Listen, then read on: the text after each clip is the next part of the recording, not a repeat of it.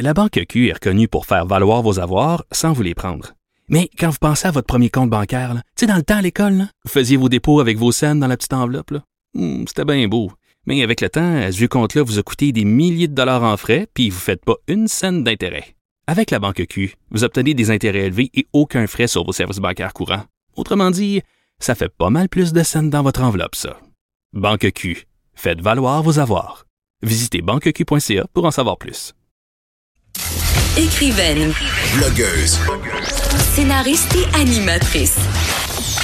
Geneviève Peterson. La Wonder Woman de Cube Radio. Comment poursuivre sa vie, ses études, son travail après avoir combattu le cancer? La Fondation québécoise du cancer se sont récemment penchés sur la question, particulièrement dans le cas des jeunes, parce qu'évidemment, euh, quand on a, je sais pas moi, 30, 35 ans, qu'on est diagnostiqué d'un cancer, qu'on suit nos traitements et qu'après on va mieux, ben forcément, on retourne parfois à la vie active quand notre santé le permet et ça peut constituer certains défis. J'en parle avec Anne-Marie Drolet, technicienne en documentation à la Fondation québécoise du cancer. Bonjour, Madame Drolet. Bonjour. Écoutez, ce dossier-là, quand même, euh, arrive à point parce que euh, je trouve qu'on parle beaucoup, évidemment, du cancer et c'est une bonne chose. On parle des traitements possibles, on parle de l'espoir possible, mais l'après-cancer, surtout chez les personnes encore actives, chez les jeunes, c'est quelque chose dont on parle très peu. Oui, absolument. Et euh, c'est un questionnement qui, euh, qui évidemment est important pour euh, les jeunes atteints de cancer. On sait que un jeune, la, la grande majorité des jeunes euh, de moins de 40 ans vont survivre à leur cancer. Ouais. Et donc, ils auront, ils seront peut-être encore 50 à 60 ans de vie à vivre. Alors, bien sûr, qu'ils retournent, au, et qu'ils retournent aux études, qu'ils retournent sur le marché du travail. Et le point, effectivement, n'est pas souvent abordé. Puis c'est quoi, euh, justement, ces principaux défis-là que les jeunes rencontrent? Parce que, puis là, je sais pas, moi, j'ai jamais, euh, et je touche du bois, été atteinte d'un cancer. J'imagine quand on revient de longs, longs traitements, que notre corps a été affaibli par ces traitements-là, peut-être que ça peut être une des peurs qu'on peut avoir de, de ne plus être aussi efficace qu'avant. On vit quand même dans une société hyper compétitive et retourner au travail invalidé, ça peut nous faire peur. Fait, tout à fait.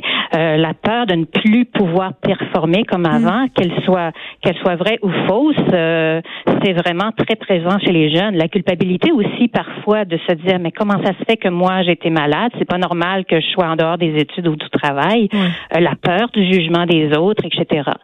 La la possibilité aussi, qu'on le veuille ou non, parfois d'avoir à changer de travail ou à, à modifier son horaire de travail, tout ça, c'est c'est vraiment une, une question. Ça peut vraiment faire peur à beaucoup de jeunes. Parce qu'on en parle plus, ça aussi, des séquelles que nous laissent ces traitements-là. Parce que, bon, évidemment, quand on est atteint d'une maladie comme ça, tout ce qu'on veut, c'est survivre. hein. On pense peu à l'après, là. Puis il y en a des conséquences, là. Absolument. Et, et les proches aussi euh, aimeraient tellement que ce soit fini. Euh, Le dernier traitement est fait, ça y est, on tourne la page et c'est comme avant. Pour la plupart des gens atteints de cancer, incluant les jeunes, ce n'est pas nécessairement le cas. Euh, il y a des séquelles effectivement psychologiques, il y a des séquelles euh, au point de vue cognitif, des suites du cancer ou des suites du traitement du cancer, des séquelles physiques possibles. Tout ça va affecter le retour à la vie normale. Tout ça va nécessiter une espèce de nouvelle normalité, si on peut dire. Pour un jeune, euh, le travail, les études, c'est d'autant plus important qu'ils sont en- on est en construction de notre identité. On, on est en train de bâtir notre vie professionnelle. Alors, c'est, c'est vraiment questionnant. Est-ce que. euh, Qu'est-ce qu'ils vous disent, ces jeunes-là, à la Fondation québécoise du cancer? Parce que tantôt, vous faisiez allusion aux collègues. Les gens, vraiment, encore en 2020, ont peur des jugements. Qui juge une personne atteinte du cancer ou ayant eu à se battre contre cette maladie-là? Oh, ben, vous seriez étonné. Euh, euh, je suis parfois- étonnée, oui.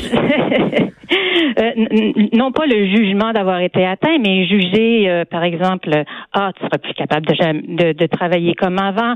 Ah, euh, qu'est-ce qui va se passer? Est-ce qu'on peut encore compter sur elle? Euh, Peut-être que dans cinq ans, de toute façon, elle sera même plus là. Ben voyons donc. Ben, écoutez, c'est des témoignages qu'on reçoit euh, qu'on reçoit souvent à la Fondation québécoise du cancer et la peur aussi, euh, le tabou, euh, même si on en parle de plus en plus, merci, est encore euh, est encore très présent quant au cancer.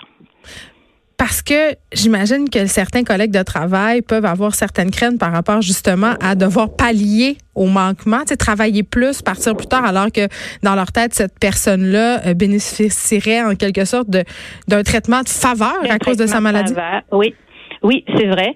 Euh, vous le disiez, il y a il y a la peur du jugement, il y a parfois un jugement réel, mais il y a, il y a parfois aussi souvent la peur du jugement de la part de de la personne, la peur d'avoir peur, la peur d'être jugé. Mm. Euh, c'est un fait que, dans, vous le disiez tout à l'heure, on est dans une société de performance.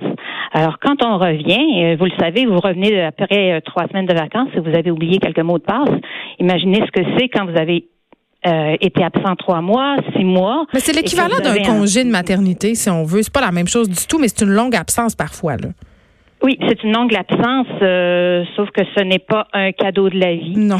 Et qu'il y a souvent des séquelles euh, au point de vue physique et psychologique et cognitif du, cancer et du traitement du cancer qui sont mm. différents de, la maternité, bien sûr.